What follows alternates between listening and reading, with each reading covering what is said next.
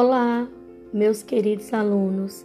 Sou professora Jane de Biologia e esse podcast é uma mega revisão para vocês detonarem no Enem sobre vitaminas, que é um conteúdo muito importante.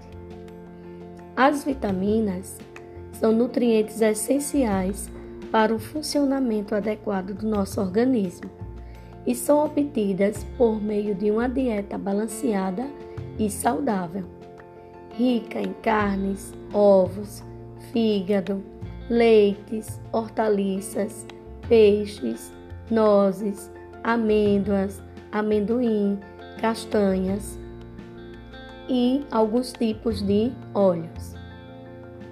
Apesar de serem essenciais, as vitaminas não precisam ser ingeridas em grande quantidade. Até mesmo porque o excesso de vitaminas pode desencadear hipervitaminoses e a carência a vitaminoses. Então, pessoas que não têm o hábito de ter uma alimentação balanceada devem utilizar polivitamínicos agora numa quantidade moderada para não prejudicar o organismo. As vitaminas são classificadas em hidrossolúveis e lipossolúveis, em consideração à sua solubilidade. As lipossolúveis são aquelas solúveis em lipídios, armazenadas no fígado e tecido adiposo, como por exemplo a vitamina A, D, E e K. As hidrossolúveis são solúveis em água, de fácil absorção e eliminação. Então vejam bem, tem pessoas que têm o hábito de todos os dias tomar aquele comprimido efervescente que contém vitamina C, o famoso ácido ascórbico. Então não adianta você tomar todos os dias, porque a vitamina C ela é hidrossolúvel. Então ela vai ser eliminada através da urina. Então tem que utilizar de uma forma moderada. E quais as funções dessas vitaminas? Vamos começar pelas hidrossolúveis. Vitamina C, ácido ascórbico é muito utilizada para ativar nossa imunidade. Atua também como antioxidante e síntese de colágeno. Porém, a sua carência desencadeia uma doença denominada de escorbuto, que causa sangramento das gengivas, inflamações, regeneração de feridas e também é ocasionar hemorragias.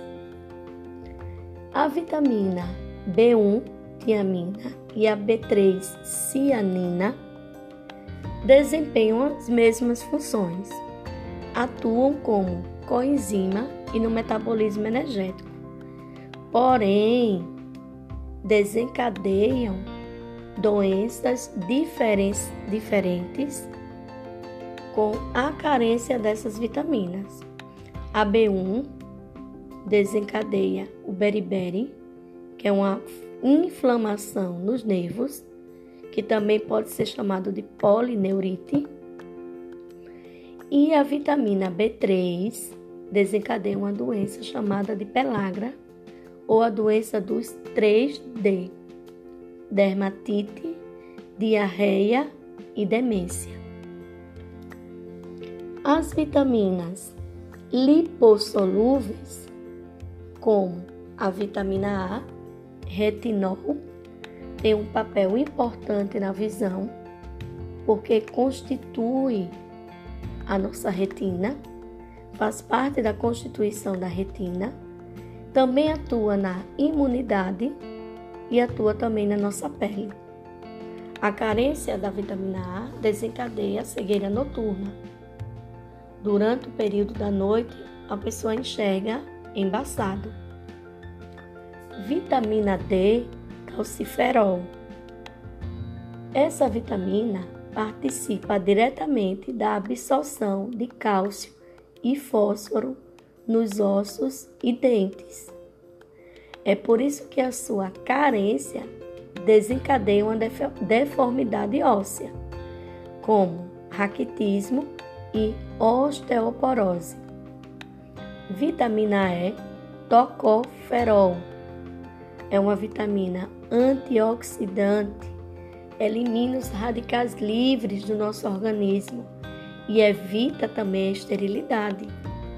Mulheres grávidas que apresentam uma deficiência dessa vitamina pode desencadear, pode desencadear um aborto espontâneo.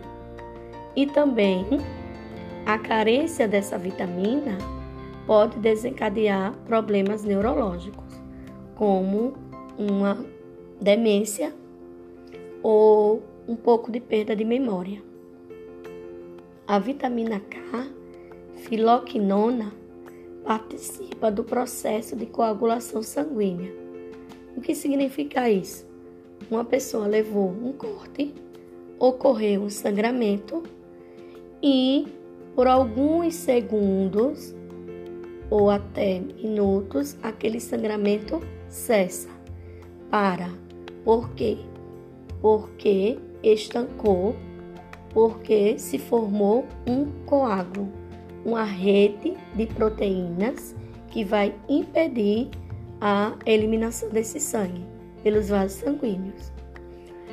Portanto, a carência da vitamina K desencadeia processos de hemorragias.